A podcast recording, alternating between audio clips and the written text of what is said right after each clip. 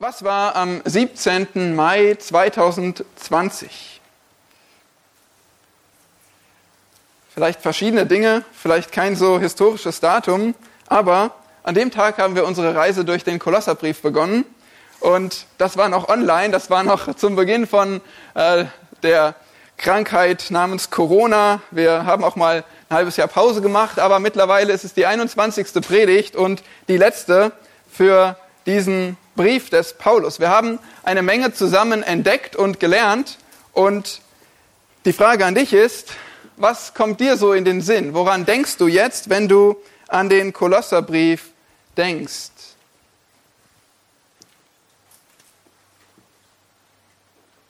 Vielleicht noch wichtiger die Frage, was hast du wirklich gelernt? Welche Lektion hast du mitgenommen? Wie hat vielleicht der Kolosserbrief sogar dein Leben verändert?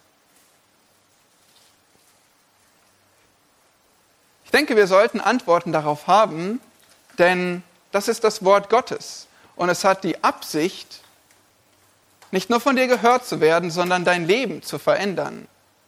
Und wenn wir nur hören, aber nicht verändert werden, dann ist das Ziel noch nicht erreicht. Schlag den Kolosserbrief auf. Das müsst ihr heute wirklich tun, weil wir wollen noch mal einen Blick hineinwerfen und ein bisschen äh, durchfliegen zu Beginn. Ja, im Kolosserbrief, wenn wir sagen, was ist das Thema in einem Wort, dann ist eine gute Antwort Christus. Oder in zwei Worten die Vorrangstellung Christi.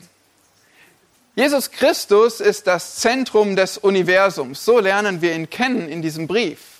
Und wir lernen ihn auch kennen als Zentrum deines Lebens, wenn du an ihn glaubst, als dein vollkommener Retter, dem du nichts, aber auch gar nichts hinzufügen musst. Am deutlichsten auf den Punkt gebracht wird das in dem, wie ich denke, Schlüsselabschnitt und Schlüsselvers in Kapitel 2 die Verse 6 bis 10. Im Kolosserbrief Kapitel 2 lesen wir in Vers 9 von Christus, denn in ihm wohnt die ganze Fülle der Gottheit leibhaftig und ihr seid zur Fülle gebracht in ihm, der das Haupt jeder Herrschaft und Gewalt ist. Da sehen wir einerseits, dass Christus vollkommen Gott ist, in ihm alle Fülle ist, aber auch, dass durch ihn du zur Fülle gebracht bist, du alles hast, was du brauchst. In Vers 6 sehen wir, weil das alles so ist, den, den großen Auftrag des Briefes. 2 Vers 6, wie ihr nun Christus Jesus, den Herrn, angenommen habt, so wandelt auch in ihm. Und so sehen wir, dass Christus nicht nur dein vollkommener Retter ist und die Fülle für dich, sondern auch dein Auftrag. Du sollst nun in ihm wandeln, in ihm leben.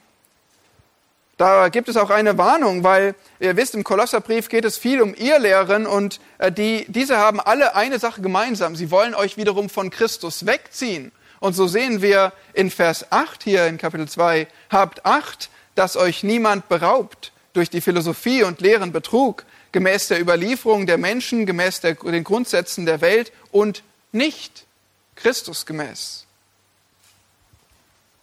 Also das ist dieser Schwerpunkt, dieses Thema, was sich durchzieht durch den Kolosserbrief. Und, und nun, wie, wie lehrt Paulus dieses Thema im Detail? Das haben wir uns Stück für Stück angeschaut, aber einige Dinge liegen schon länger zurück. Beginnt nochmal ganz vorne. Kolosser Kapitel 1, die ersten Verse. Typisch für einen Brief, eine Einleitung, ein Präskript, was vor dem Brief steht. Und dieses erweitert Paulus dann um ein Dankgebet ab Vers 3 und um eine ein Fürbittegebet ab Vers 9. Das ist so die erweiterte Einleitung. Und dann geht er in den Hauptteil über. Und ich hoffe, ihr folgt mir, Kolosser 1, Vers 15. Nun spricht er über Christus. Und er betont zuerst die Wahrheit über Christus und kommt dann über, auf den Wandel des Christen zu sprechen. Also zunächst die Wahrheit über Christus sehen wir ab Vers 15, wie eben Christi Vorrangstellung in der Schöpfung betont wird und auch seine Vorrangstellung in der Rettung, Vers 21 folgende, durch Christus versöhnt. Und dann schiebt Paulus so einen Abschnitt ein über seinen persönlichen Dienst für die Gemeinde, die Christus erkauft hat, ab Vers 24 bis 2 Vers 5, ein sehr persönlicher Abschnitt. Und dann kommt, wie gesagt, der Schlüsseltext, den wir gerade schon angeschaut haben, 2, Vers 6 bis 10. Da werden so diese ganzen Lehren wirklich auf den Punkt gebracht. Ab Vers 11 sehen wir dann etwas ausführlicher noch den Edelstein der Errettung, haben wir den genannt, dargelegt. Und in Vers 16 folgende werden wir schließlich gewarnt. Das ist nämlich, wenn ein Mensch von Christus befreit ist, dass er dann keine Religion mehr braucht, keine Gesetzlichkeit. Das ist der Rest von Kapitel 2. Und in Kapitel 3 beginnt dann dieser andere große Teil, nämlich der Wandel des Christen. Hier wird es sehr praktisch und wir können erkennen, wie wir nun praktisch leben sollen. Nun, Kapitel 3 ab Vers 1 wird uns gezeigt, dass wir ein himmlisches Leben haben, ein neues Leben in Christus. In Vers 5 folgende sehen wir dann das Austauschprinzip, wie nun dieses himmlische neue Leben angewendet wird. Nämlich ablegen, töten die Werke des Fleisches, das, was von Christus wegführt, ab Vers 5 und ab Vers 12, dann wiederum das, was wir anlegen, anziehen sollen. Die Kleidung des neuen Menschen und die Danksagung des neuen Menschen. Das ist noch recht allgemein für uns alle. Ab Vers 18 spricht Paulus dann über das christliche Zuhause und sagt, wie dieser neue Mensch in Christus nun zu Hause lebt. In seiner Ehe, in seiner Familie, auch in seiner Arbeit. Und schließlich, ab 4 Vers 2, geht es um die, den öffentlichen Bereich, nämlich die effektive Evangelisation, die wir als Christen leben sollen. Und dann nach Kapitel 4, Vers 6, jetzt kommen wir schon zum Ende da, da sehen wir dann einen Bruch im Text. Da sehen wir dann, dass Paulus jetzt wiederum sehr persönlich spricht, dass er von Menschen spricht, dass er das Ende des Briefes einleitet. Wir nennen das das Postskript, also das, was nach diesem Kernanliegen, dem äh, Kernschreiben steht. Und äh, es ist ein ganz typischer Abschluss des Briefes. Wir haben letztes Mal die Verse 7 bis 14 angeschaut und sehen, dass es eine ganze Menge Grüße gibt, fast wie im Römerbrief, wie wir gerade gelesen haben. Und äh, wir sehen dort die Gesandten, die den Brief überbringen, Tychicus und Onesimus und schließlich ähm, ab Vers 10 dann sechs Grüßende, drei Juden und drei Heiden, alle überbringen sie die Grüße an die Kolosser und wir erkennen, dass Paulus eine ganze Menge Mitarbeiter hatte und dass Gemeindedienst Teamarbeit ist. Das ist der Kolosserbrief, wie wir ihn bisher kennengelernt haben und wie du ihn weiter äh, lesen und von ihm lernen sollst. Nun, die letzten Verse, die wir noch nicht angeschaut haben, das sind die Verse 15 bis 18. Das ist nun wirklich der Abschluss. In diesen vier Versen gibt Paulus dann nochmal vier Imperative, vier Aufforderungen, vier abschließende Aufforderungen zum Ende dieses Briefes. Diese sind fokussiert eben auf die Empfänger, was er ihnen noch als letztes mitgeben möchte. Sie sind einerseits organisatorisch, aber andererseits auch sehr persönlich. Auch für uns sind das wertvolle Takeaways, können wir heute sagen, wertvolle Dinge, die wir zum Abschluss dieses Briefes nochmal mitnehmen wollen. Denn die Predigtserie durch den Kolosserbrief, die endet. Aber dieser Brief, der ist ja weiterhin in deiner Bibel und den kennst du jetzt sogar umso besser. Das heißt, die Betrachtung des Kolosserbriefes und die Anwendung dieses Briefes, die endet für dich überhaupt nicht sondern du bist nun noch viel besser ausgerüstet, diesen Brief zu verstehen und ihn in deinem Leben anzuwenden. Und deswegen können wir auch sagen, diese, dass, dass der Gedanke heute dieser Predigt ist, wir sehen abschließende Aufforderungen, aber diese sollen ein anhaltender Anreiz für dich sein. Anhaltend zur Veränderung dich anspornen. So, lasst uns heute auf vier Aufforderungen hören, die du am Ende des Kolosserbriefes beachten sollst. Vier Aufforderungen, die du am Ende des Kolosserbriefes beachten sollst. Das ist erstens die Verbindung halten, zweitens Belehrung hören, drittens Verantwortung hingeben und viertens Bedürftigen helfen. Jeweils ein Vers pro Aufforderung, Verbindung halten, Belehrung hören, Verantwortung hingeben und Bedürftigen helfen. Lasst uns beginnen, auf diese Aufforderung zu hören, und zwar gleich mit der ersten Verbindung halten. Vers 15, Kolosser 4, Vers 15. Grüßt die Brüder in Laodicea und Nympha und die Gemeinde in ihrem Haus. Wir haben im letzten Abschnitt, wie gesagt, einige Grüßende gesehen. Das waren Leute, die waren bei Paulus. Und sie haben, haben Grüße mitgegeben an die Geschwister in Kolossä. Jetzt wiederum sagt Paulus, dass die Kolosser jemanden grüßen soll und sendet seine Grüße, fordert sie auf, selbst zu grüßen. Und wen? Was seht ihr? Die Brüder in Laodicea. Wisst ihr noch etwas von der Geografie dort im Lykostal? Dort gab es Kolossä, Laodicea und Hierapolis als drei Städte. Kolossä und Laodicea sind circa 15 Kilometer voneinander entfernt, gar nicht so weit, alle im selben Tal gelegen. Und die waren einander sehr bekannt. Wir sehen also, dass es in dieser Gegend schon im ersten Jahrhundert, Mitte des ersten Jahrhunderts, mehrere Gemeinden gab. Nicht nur eine in einer Stadt, und wir werden gleich sehen, dass es sogar noch ein paar mehr gab. Wenn wir an Laodicea denken, was, was, was kommt dir in den Sinn, wenn du an Laodicea denkst? Ja, vermutlich der, das Sendschreiben, ein Brief und lauwarm, ja, das kommt euch in den Sinn. Das ist leider ähm, für uns in unserem Kopf assoziiert mit der Stadt. Das war das letzte Wort, was wir in der Offenbarung über diese, über diese Stadt, über diese Gemeinde lesen. Nun, hier ist es noch vielleicht 30 Jahre früher, dass Paulus an diese Gemeinde ähm, in Laodicea denkt. Wisst ihr noch, wo Laodicea sonst noch im Kolosserbrief vorkommt?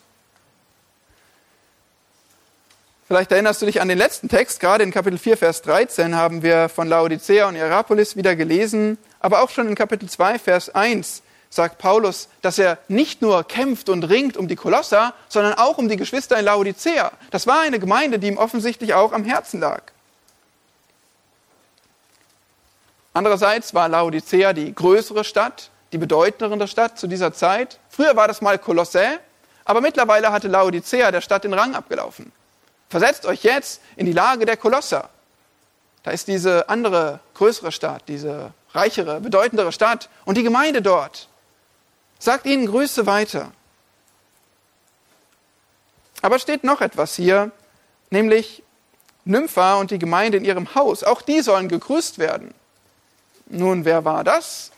Oder vielleicht stellt ihr euch erstmal die Frage, was steht überhaupt hier im Text? Weil, wenn ihr die Schlachter vor euch habt, dann seht, seht ihr und den Nymphas und die Gemeinde in seinem Haus, das ist ja ein bedeutender Unterschied. Ja, ihr wisst das ja, manchmal gibt es zu einem verschwindend geringem Teil der ganzen Schrift, wenn wir alle Worte betrachten, dann sind das, ist das ein Komma-Bereich von Prozent, ähm, wo es überhaupt verschiedene Varianten gibt. Wenn wir die an die Manuskripte denken, wie die, die Bibelworte kopiert wurden und an andere, in anderen Teilen weiter verbreitet werden und was wir heute davon finden können, dann sehen wir, es gibt manchmal einzelne Worte, einzelne Buchstaben, die sich unterscheiden. An dieser Stelle ist das wieder mal der Fall.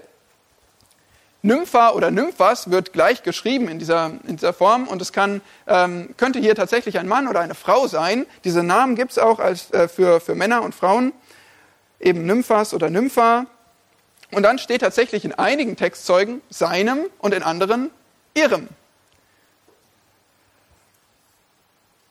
Wir können diesmal nicht von den Textzeugen her sagen, was sind die besseren, was sind die älteren, wo gibt es mehr von, aber wir können sagen, was ist wahrscheinlicher, wie sich die, der andere Text ergeben hat.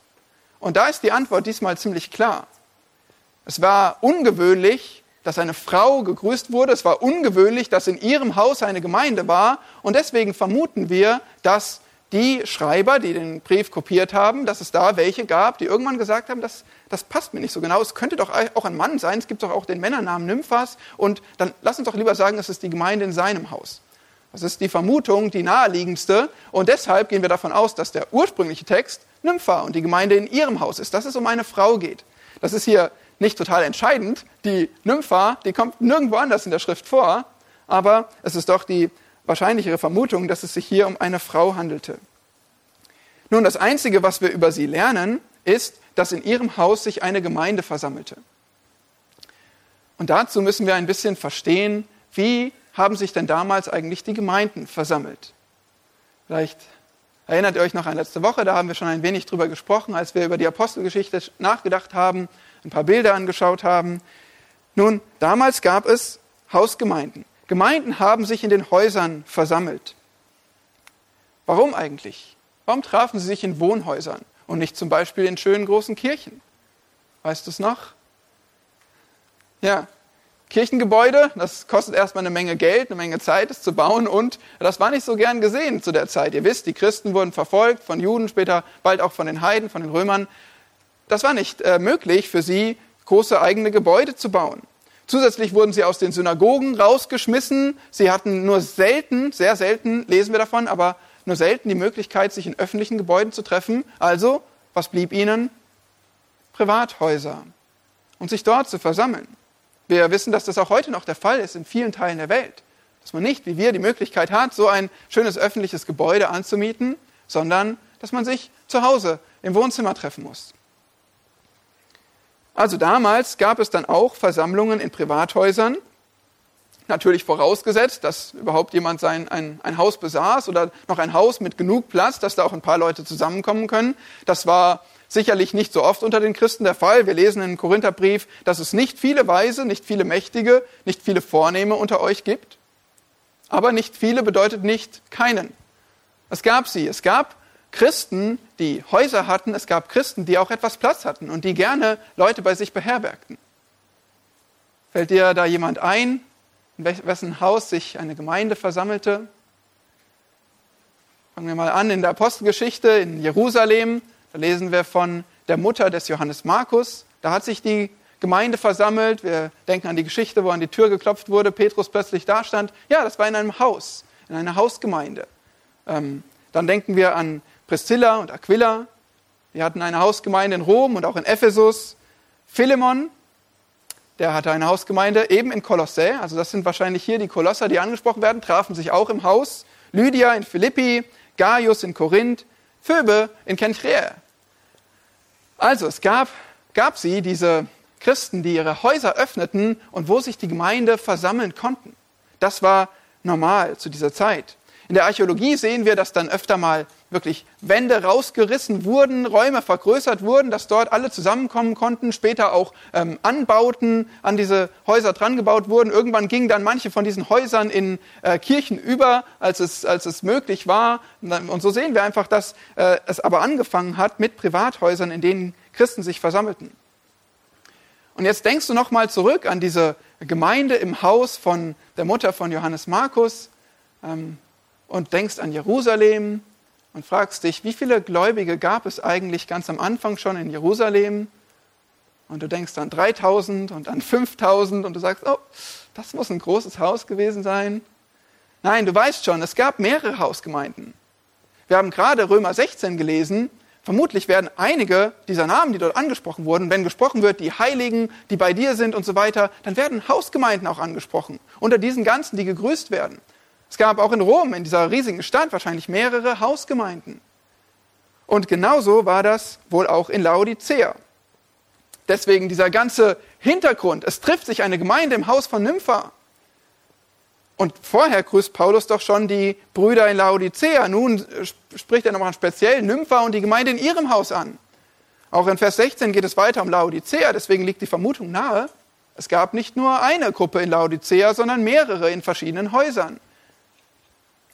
Denkbar wäre auch, dass es hier eine Gemeinde in Hierapolis ist, in dieser anderen Stadt im Lykostal. Wir wissen es nicht genau, aber wir wissen auf alle Fälle, es gab sie, diese Hausgemeinden und äh, diese äh, durchaus auch mehrere in einer Stadt. Warum hat Paulus nur Nympha persönlich erwähnt? Ist ja schon eine besondere Ehre. Nun, du hast gerade Römer 16 gelesen, die vielen Namen, die dort angesprochen wurden. Paulus war noch nie in Rom gewesen. Aber er kannte offenbar eine ganze Menge Leute dort. Er wollte sie persönlich grüßen und dasselbe ist hier der Fall. Er kannte wahrscheinlich Nympha persönlich, wusste, dass sich dort Geschwister versammeln und hat persönlich Grüße an sie weitergegeben. Sie war vermutlich eine wohlhabende Frau, vielleicht eine Witwe, aber sie konnte auf alle Fälle ihr Haus der Gemeinde zur Verfügung stellen. Also etwas Hintergrund, ein Einblick in die damalige Zeit. Aber das waren die Kolosser, die hier angesprochen wurden und die Geschwister in Laodicea. Und so haben sich die Christen versammelt. Und was war ihre Das haben wir noch gar nicht gesagt, dieses eine Wort. Grüßt. richtet Grüße aus. Die Kolosser, die sollten den Geschwistern in Laodicea freundlich begegnen und Grüße von Paulus weitergeben. Das war vielleicht nicht unbedingt leicht, wenn die Kolosser, diese Stadt im Schatten dieser größeren, wichtigeren Stadt Laodicea stand. Ich meine, stellt euch mal vor, ähm, wenn, wir, wenn wir heute vielleicht das vergleichen und sagen, okay, Eisenhüttenstadt, grüßt mal die Geschwister in Frankfurt oder oder ähm, vielleicht Potsdam, grüßt die Geschwister in Berlin oder ihr in eurer 50-Seelen-Gemeinde, grüßt mal die Geschwister dort bei den 500, die, die mit ihrem wunderschönen Gemeindehaus. Vielleicht, vielleicht deshalb betont Paulus, habt Verbindung untereinander. Seid verbunden mit allen Gemeinden. Hier gerade die in eurer Region, wo es vielleicht auch schon mal irgendwelche Spannungen gab, grüßt die. Haltet die Verbindung. Und das ist für uns auch ein Gedanke, den wir mitnehmen können. Grüßt die Geschwister, egal wo sie sind, egal wo sie sich heute versammeln, egal wie viel es in einer Stadt gibt. Seid freundlich miteinander, grüßt einander, ihr gehört zusammen. Ihr seid ein Leib Christi an verschiedenen Orten. Und dem steht entgegen, dass wir vielleicht manchmal Gedanken der Konkurrenz haben, des Neids. Vielleicht äußern wir auch natürlich ganz versteckt, aber irgendwelche Worte der Kritik über andere Gemeinden, Geschwister. Lasst uns bedenken, dass wir ein Leib sind in Christus, dass wir einander eine freundliche Verbindung haben sollen. Das können wir durch Grüße ausdrücken, sicherlich auch durch vieles andere. Aber wir sind eins im Herrn, auch wenn wir uns an verschiedenen Orten treffen als Gemeinden. Ja, vielleicht sogar innerhalb unserer Gemeinde haben wir verschiedene Kleingruppen, Hauskreise, keine Hausgemeinden, aber Hauskreise. Wir sind ein Team, wir gehören zusammen. Wir haben das letztes Mal gesehen, die Gemeinde ist ein Team, auch wenn sie sich an verschiedenen Orten versammelt. So lasst uns ja, füreinander beten, einander von Herzen unterstützen als eins in Christus. Das war die erste Aufforderung zum Ende dieses Briefes, Verbindung halten. Was ist die zweite? Die steht in Vers 16 und wir nennen sie Belehrung hören. Vers 16. Und wenn der Brief bei euch gelesen ist, so sorgt dafür, dass er auch in der Gemeinde der Laodicea gelesen wird und dass ihr auch den aus Laodicea lest. Im letzten Vers haben wir also mindestens zwei Versammlungen von Gemeinden gesehen und nun sehen wir zwei Briefe. Und das ist ein interessanter Vers, weil nun gibt er uns nicht nur den Einblick in die damalige Versammlung, die Gemeinde, die Hausgemeinde, sondern wie ist eigentlich das Neue Testament entstanden? Was kriegen wir hier für einen Einblick? Das ist ziemlich spannend. Wir haben schon gesehen, der Kolosserbrief, als Paulus den geschrieben hat und nun gesandt hat nach Kolossä, da hat er ihm wem mitgegeben? Tychicus, als Boten, als den treuen Gesandten, in Begleitung von Onesimus, dem bußfertigen Bruder. Und sie sind über 2000 Kilometer gereist, über Land und über äh, Meer, um diesen Brief von Rom nach Kolossä zu bringen. Was für ein Geschenk. Und jetzt sitzen sie da, die Gemeinde in Kolossä, und sie bekommen einen Brief vom Apostel. Eine Seltenheit ohnehin, einen Brief zu bekommen und nun vom Apostel Paulus geschrieben an Sie persönlich, der da in Rom sitzt. Wow. Stellt euch vor, wie Sie da sitzen, wie Sie gespannt zuhören, als der Brief vorgelesen wird, denn das wird gesagt. Erstmal soll der Brief bei euch gelesen sein. Und klar, Sie versammeln sich und der Brief wird Ihnen gelesen. Und dann stellt euch mal vor, wie Sie reagiert haben. Oh ja, jetzt ergibt das alles Sinn. Amen, Bruder, ja, so, so ist es. Oder Vielleicht auch, wirklich? Oh, das, das habe ich noch nicht verstanden. Das ist ja krass, was Paulus uns da schreibt. Vielleicht auch, oh, wir haben eine ganze Menge zu tun, was der alles uns sagt, wie wir leben sollen. Oh, und wenn ich an mein Zuhause denke, das wird nicht leicht, das alles umzusetzen. Das waren wahrscheinlich so ein paar ihrer, ihrer Reaktionen. Vielleicht auch, das verstehe ich nicht. Kannst du das nochmal lesen? Ähm, sie hatten den Brief von Paulus an die Kolosser. Aber das war noch nicht alles. Paulus sagte dann, wenn er bei euch gelesen ist, sorgt dafür, dass er auch in der Gemeinde der Laodicea gelesen wird. Wie macht man das jetzt? ist ja ein sehr spezielles, ein super wertvolles Dokument.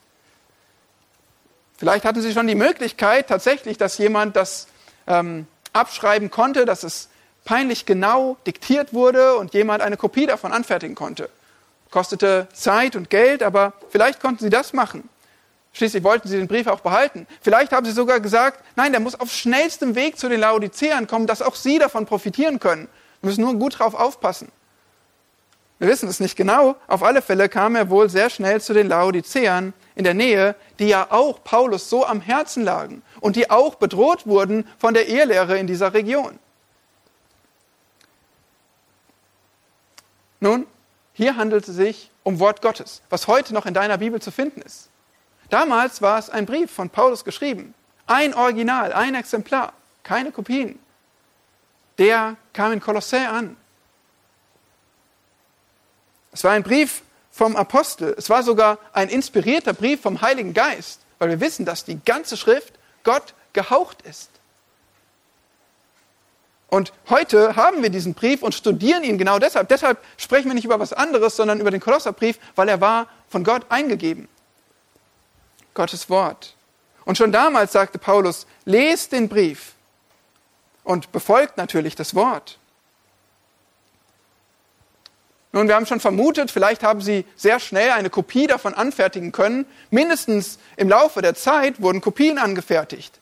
Die Briefe wurden nicht nur weitergegeben an die Geschwister in Laodicea oder vielleicht in Hierapolis, sondern wer könnte sonst noch davon profitieren? Es ist schließlich Gottes Wort, es kommt vom Apostel Paulus, durch den Heiligen Geist gelenkt. Und so wurden weitere Kopien angefertigt, verbreitet in all den Städten, all den Gemeinden. Und natürlich auch die anderen Briefe, die wir kennen an die Thessalonicher und die, an den Galater, Philippa. All diese Briefe vervielfältigt, von den Gemeinden hin und her gegeben. Genauso wie hier. Wenn er bei euch gelesen ist, sorgt dafür, dass er auch dort gelesen wird. Ich schreibe ihn an euch, aber es ist Gottes Wort, gibt es weiter.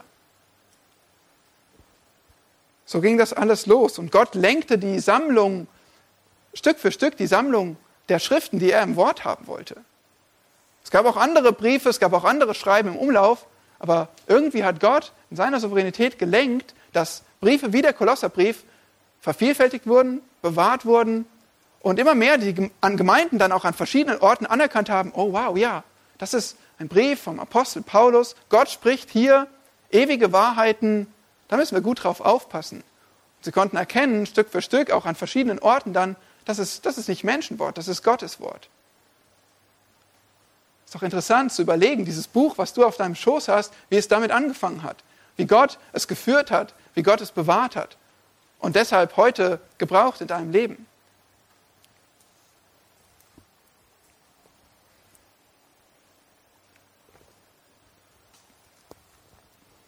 Jetzt kommt der Test, ob du gut zugehört hast und gut mitdenkst.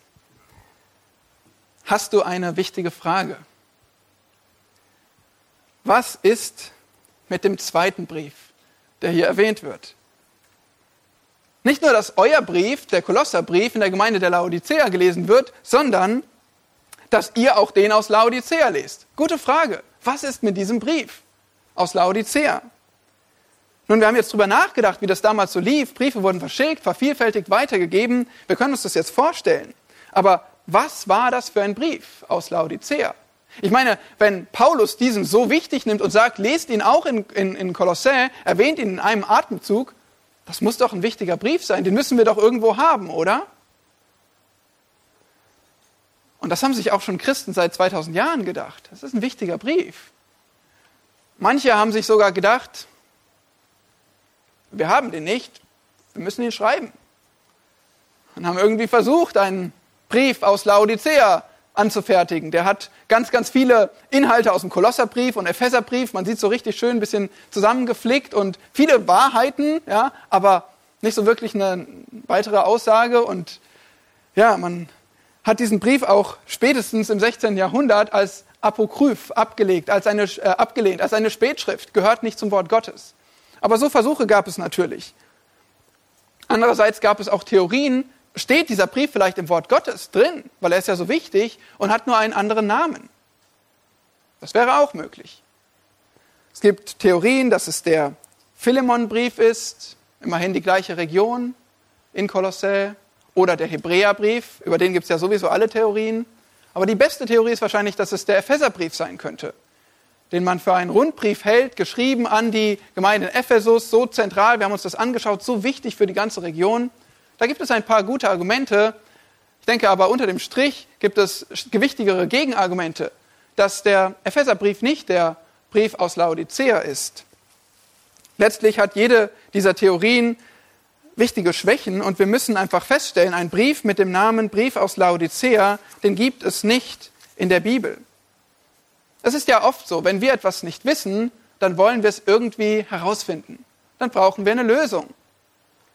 Und das kann auch manchmal zu weit gehen, dass, dass wir aufpassen sollten und vielleicht annehmen sollten, nur Gott weiß, was im Brief aus Laodicea steht und wo der geblieben ist. Die wahrscheinlichste Lösung ist tatsächlich, dass der Brief an die Laodicea verloren gegangen ist. Nicht damals schon, wahrscheinlich konnte ausgeführt werden, was Paulus gesagt hat, aber im Laufe der Zeit wurde er nicht erhalten, so wie der Rest in Gottes Wort. Die Erklärung ist, Gott hatte nicht vorgesehen, dass dieser Brief, Gott hatte diesen Brief nicht inspiriert, Gott hatte nicht vorgesehen, dass er auf ewig im Wort Gottes bleiben soll. Das heißt aber nicht, dass er nicht hilfreich war. Sonst hätte Paulus diesen, diese Ermutigung dazu nicht gegeben. Es ist vermutlich ein Brief auch von Paulus gewesen an die äh, Laodicea. Das ist zumindest die, die wahrscheinlichste Vermutung. Es ist einfach nur so, dass dieser Brief nicht erhalten blieb. Und das stellt vielleicht immer noch, wirft immer noch Fragen für dich auf. Warum? Ich wüsste das gerne. Wie, wie kann ich das verstehen? Ich meine, wir müssen festhalten, beide Briefe hatten dieselbe Quelle wenn sie von Paulus kamen. Auch dieselbe Autorität. Auch in diesem Vers hier, sie werden in einem Atemzug erwähnt. Sie sollten beide gelesen werden. Der einzige Unterschied, den wir feststellen können, ist, der Laodicea-Brief ging verloren und wurde nicht vom Geist Gottes inspiriert und im Wort Gottes festgehalten. Der Kolosserbrief dagegen steht da drin. Das ist der einzige offensichtliche Unterschied, den wir äh, sehen können. Es war also Gottes Entscheidung, ein Brief, in dem trotzdem die Wahrheit gelehrt wird, der auch hilfreich ist für andere Generationen, dass dieser trotzdem nicht in der Bibel zu finden ist, während der Kolosserbrief, das mit dem Kolosserbrief schon so ist. Denkt mal nach, die ganzen Schreiber zu dieser Zeit, die ganzen Lehrer, es gab Paulus, der hat viel geschrieben, es gab auch weitere, es gab Barnabas, äh, Timotheus, Titus, äh, so viele Leute, die gelehrt haben, geschrieben haben aber nur ein sehr geringer Teil an Briefen ist in der Bibel zu finden. Ihr wisst, dass sogar Paulus Briefe schrieb, von denen wir wissen, die auch nicht in der Bibel zu finden sind. Da haben wir gerade am Freitag drüber gesprochen. Genau, mit unserem Ältestenanwärter. In, es gibt wahrscheinlich zwei weitere Korintherbriefe, vielleicht sogar noch mehr, die auch nicht in der Schrift zu finden sind. Es gibt weitere Briefe, die trotzdem nicht vom Geist Gottes inspiriert wurden, und hier festgehalten sind. Aber was du wissen musst, ist, der Kolosserbrief ist hier drin. Den Kolosserbrief hat der Heilige Geist geleitet und überwacht, als Paulus die Worte aufgeschrieben hat. Er hat die, die Worte selbst eingegeben, dass es 100% Wahrheit ist, dass es auch, und das ist vielleicht der Unterschied, 100% hilfreich für alle folgenden Generationen. Das, was du im Wort Gottes findet, findest, ist nützlich für dich, Mensch Gottes, zu deiner Belehrung, zu deiner Überführung, zu deiner Zurechtweisung, zu deiner Erziehung in der Gerechtigkeit. Es ist 100% nützlich, auch heute für dich. Das ist der Fall, weil der Geist Gottes die Worte geredet und aufgeschrieben hat. Auch wenn es damals noch weitere Kommunikationen gab, die durchaus richtig und hilfreich waren.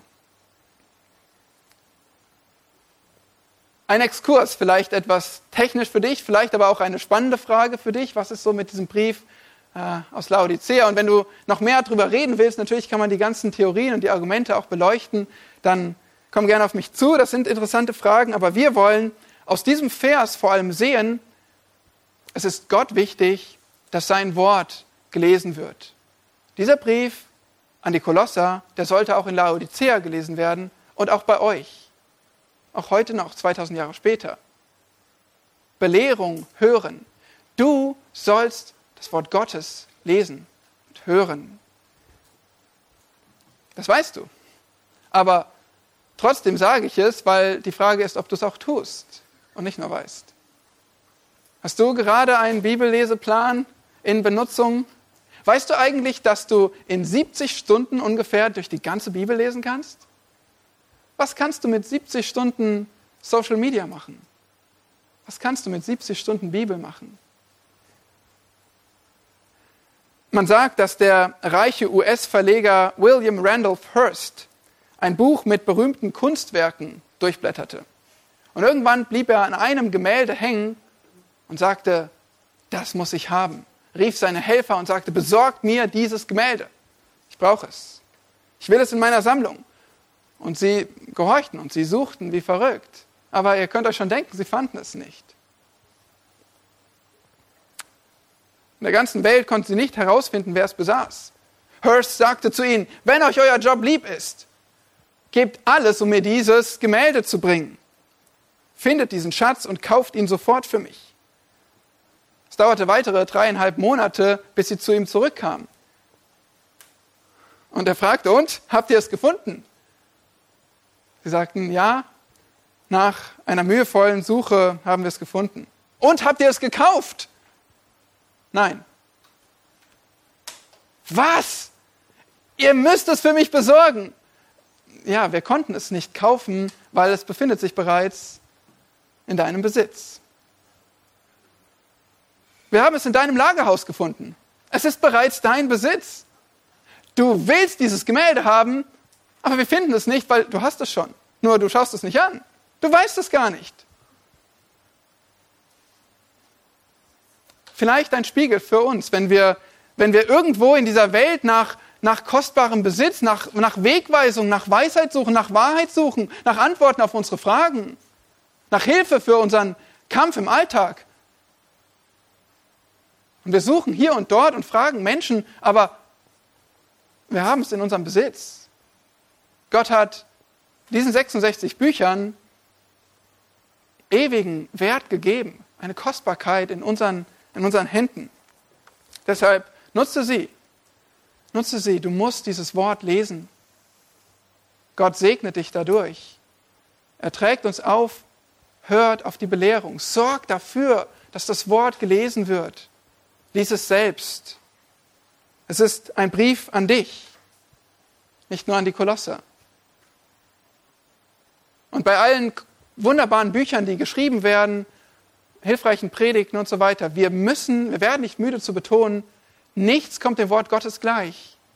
Lasst uns alle Schätze ausschöpfen, aber lasst uns nicht zu sehr in irgendwelchen Artikeln, Blogs, Büchern und so weiter sein und, und nicht mehr die Bibel lesen oder diese irgendwie an den Rand drängen, weil das hier ist das Wort Gottes und jedes Wort hat eine Kraft, die du gar nicht ermessen kannst.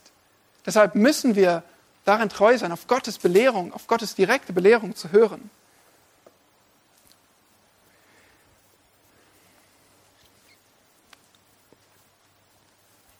Verbindung halten, Belehrung hören. Drittens, Verantwortung hingeben. Gib dich deiner Verantwortung hin. Wo sehen wir das? Das ist der nächste Vers, Vers 17.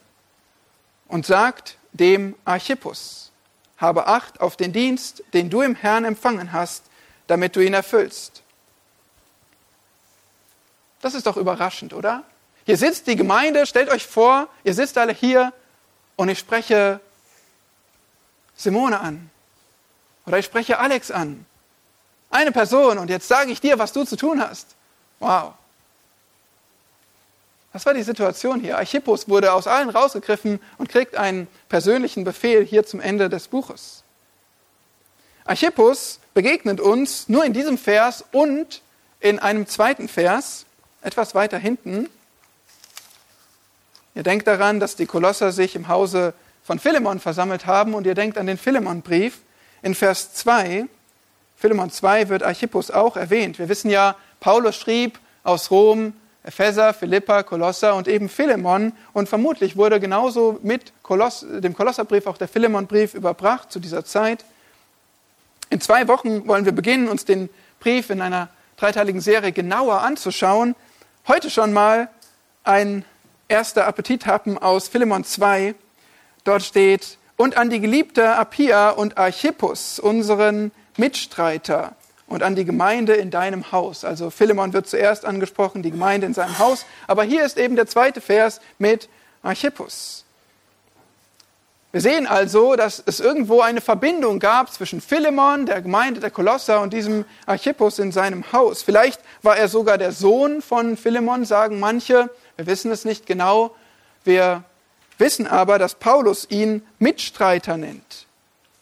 Paulus sah also in Archippus einen wichtigen Mitarbeiter auch in seinem Dienst. Und wir wissen, dass Paulus die an allen Orten hatte, dass er die teilweise wohin sandte, irgendwo zurückließ, besonders ansprach, ihnen besondere Aufgaben gab.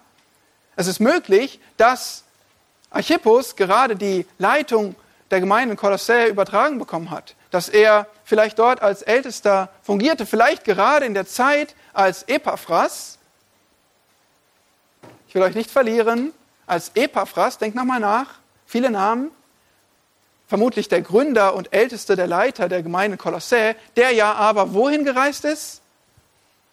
nach Rom zu Paulus, um ihm zu erzählen, was in Kolossä vor sich geht. Vielleicht genau für diese Zeit war Archippus berufen, nun der Gemeinde zu dienen, sie zu stärken, sie zu schützen unter dem Druck der Ehelehre. Und so heißt es weiter, habe Acht auf den Dienst, den du empfangen hast. Nun, das Wort für Dienst, Diakonia, einfach ein allgemeines Wort, könnte jeder Dienst sein, vorübergehend, langfristig, irgendeine Art von Dienst aber den du im Herrn empfangen hast und der ganze Kontext, das passt schon ganz gut zu einem Leiterdienst, zu einem Hirtendienst. Und vor allem der Punkt, er wird angesprochen vor der ganzen Gemeinde. Hab du Acht auf den Dienst, den du im Herrn empfangen hast.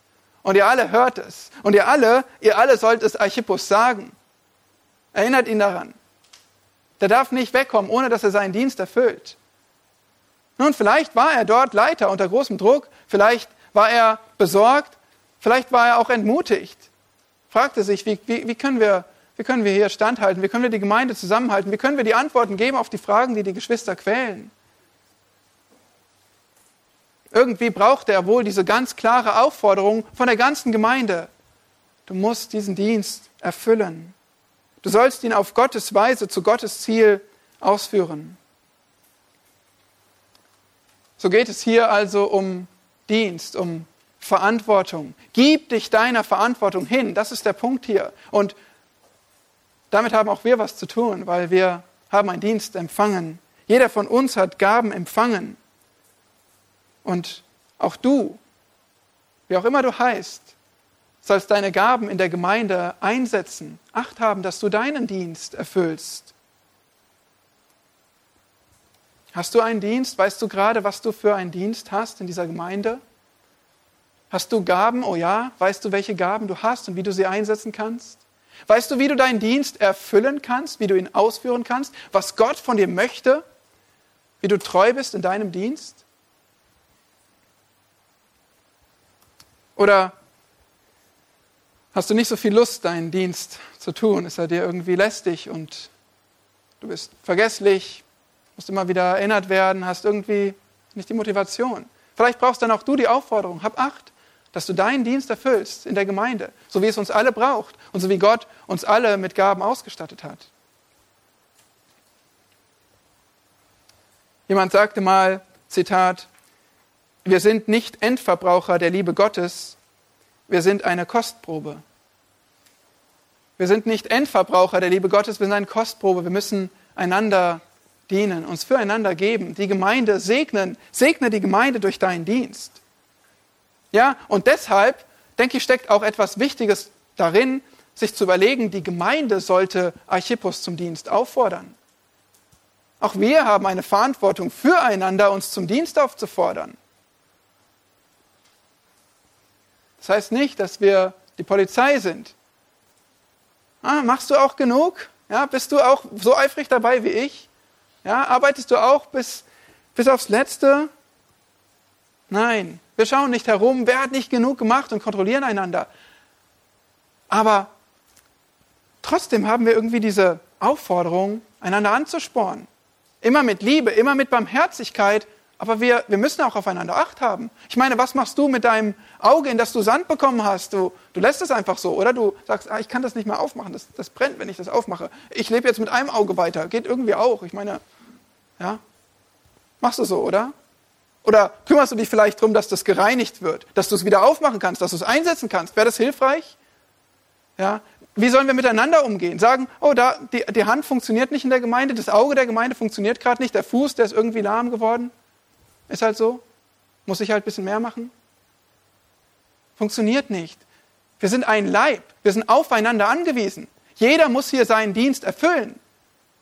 Nicht hart gesprochen, sondern zur Ehre Christi. Wir brauchen einander. Und wir müssen einander in Liebe anspornen. Und das ist doch wunderbar, dass, dass es jeden braucht, auf jeden ankommt. Das ist die Gemeinde Gottes. Es kommt nicht nur auf ein paar wenige Hochbegabte an. Nein, überhaupt nicht. Wir sind alle schwach und alle begabt. Wir, wir müssen alle dienen. Ja, vielleicht muss man, wenn ein Leiter nachlässig wird oder entmutigt ist, vielleicht muss man besonders aufpassen, dass der, dass der seine, seine Rolle noch ausführt. Dann braucht er vielleicht mal besondere Ermutigung oder auch Ermahnung. Aber es braucht uns alle. Und wir müssen einander ermutigen zum Dienst, dass wir uns unserer Verantwortung hingeben. Das ist die dritte Aufforderung. Und jetzt kommen wir zur allerletzten und zum letzten Vers in Kolosser. Die abschließende Aufforderung sind Verbindung halten, Belehrung hören, Verantwortung hingeben und schließlich Bedürftigen helfen. Vers 18. Der Gruß mit meiner des Paulus Hand, gedenkt an meine Fesseln, die Gnade sei mit euch. Amen. Das ist ein persönlicher Gruß von Paulus. Er sagt, mit meiner eigenen Hand. Warum muss er das betonen? Weil er seine Briefe in der Regel diktierte, weil er einen Schreiber hatte für sich, vielleicht weil er ein Augenleiden hatte und das ihn so sehr einschränkte, oder es gab eine andere Einschränkung, Zudem gab es leider Lügner, die in Paulus, und wir haben das schon gesehen, die in Paulus Namenbriefe schrieben. Und Paulus hat sein, seine eigene Autorität, seine eigene nicht nur Unterschrift, hier ein paar mehr Worte drunter gesetzt und gesagt, habt keinen Zweifel, dieser Brief kommt von mir. Diese Worte haben die Autorität, die Gott mir verliehen hat. Hört darauf, befolgt diesen Brief. Und er sagt noch, gedenkt an meine Fesseln während er nun vielleicht die Feder übernahm, um zu schreiben, dieser Gruß mit meiner eigenen Hand, da, da zog ihn vielleicht eine Kette runter. Oder er spürte die Fesseln an, seiner, an seinem Arm, an seiner Hand ziehen. Ja, er schreibt seinen Gruß mit der eigenen Hand und sagt, gedenkt an meine Fesseln. Die Kolosser wussten, dass er gefangen war. Er hat immer wieder auch davon gesprochen in diesem Brief und er sagt, ihr, ihr wisst es, aber bitte aktiv, gedenkt daran. Was meint er wohl damit? Er, er sagt, betet für mich, natürlich, betet für mich. Das hat er auch ganz explizit, explizit gesagt, in Kapitel 4, Vers 3 lesen wir das, wie er um Gebet bittet. Aber vielleicht wollte er auch sagen, denkt mal darüber hinaus, wie ihr mir dienen könnt hier in meiner Gefangenschaft. Ja, ich brauche auch Unterstützung. Wir wissen, wie die Philipper ihn unterstützt haben mit finanziellen Gaben. Und so brauchte Paulus Unterstützung. Auch wir wissen um Geschwister, die verfolgt sind, die gefangen sind, die Not leiden. Und auch wir müssen Bedürftigen helfen. Auch wir müssen an diese Geschwister gedenken. In Gebeten betest du für sie, aber auch in Gaben. Was können wir tun zur Unterstützung? Die allerletzten Worte sind, die Gnade sei mit euch. In der Schlacht da steht noch ein Amen dabei. Das könnten wir auch von ganzem Herzen sagen, aber vermutlich stand es nicht original in dem Text. Die Gnade sei mit euch ist das Ende dieses Buches. Es sind ja gewissermaßen die Buchdeckel des Kolosserbriefs, wenn wir überlegen, wie Paulus in vielen Briefen und so auch im Kolosserbrief begonnen hat in Kapitel 1, Vers 2. Gnade sei mit euch und Friede von Gott. Und hier schließt er ab mit Gnade sei mit euch. Es sind die Buchdeckel dieses Buches. Gnade vorne, Gnade hinten. Gnade ist die Verpackung für den Brief, den ich euch schreibe. Und tatsächlich braucht die Gemeinde Kolossä und brauchen wir alle nichts mehr als Gottes Gnade. Was für eine Botschaft zum Ende, was für eine Botschaft auch für uns mitzunehmen. Ja, wenn du wenn du hier sitzt und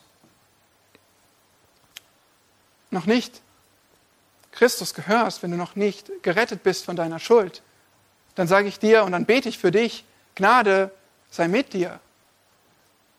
Du brauchst Gottes Gnade. Gottes Gnade, das heißt seine Retterkraft, die hoffnungslose und hilflose Sünder retten kann, die das tun kann, was du nicht selbst tun kannst. Das ist Gottes Gnade und das ist mein und unser Gebet für dich, wenn du noch nicht von Christus erlöst bist, von deinen Sünden. Dann sei Gnade mit dir. Vielleicht sagst du, ich, ich habe viel gehört und ich weiß von Gott, aber ich glaube nicht und ich kann einfach nicht glauben.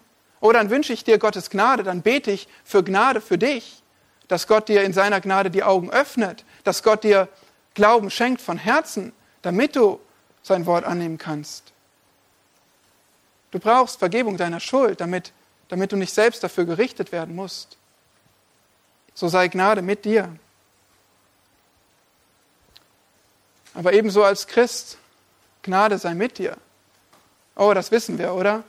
Wenn wir aufstehen, wenn wir morgen wieder aufstehen, wenn wir in unsere Arbeitswoche gehen, wenn wir auch Dinge, an die du jetzt denkst, die dich nicht loslassen, du weißt, du brauchst Gottes Gnade. Du brauchst Gottes Gnade in deinem Alltag, sein Evangelium, seine Kraft, weil wir schwach sind und weil wir straucheln. Ohne die Gnade geht nichts. In Bunyans Pilgerreise, diesem wunderbaren, anschaulichen Buch, kommt der Christ in das Haus des Auslegers und er sieht dort ein Feuer brennen vor der Mauer, aber eine böse Gestalt gießt ständig Wasser in das Feuer. Und du denkst, wenn Wasser hineingegossen wird, dann geht das Feuer aus. Aber dieses Feuer, das brennt trotzdem immer und immer höher. Wie kann das sein? Christ bekommt den Einblick, dass hinter der Mauer jemand steht, der Öl ins Feuer gießt. Und es wird identifiziert als das Öl der Gnade Christi. Ja, das ist ein gutes Bild für unser Leben als Christ. Es gibt vieles. Der Teufel und seine Mächte, vieles in der Welt, was das Feuer ausgießen will, deinen Glauben kaputt machen will, dich unfähig machen möchte, Christus nachzufolgen. Aber das, was man nicht sehen kann, das, was dahinter steht, ist Christus, der seine Gnade in dein Leben gießt und der dich erhält. Nichts und niemand kann dich als Christ aus seiner Hand reißen. Seine Gnade ist genug.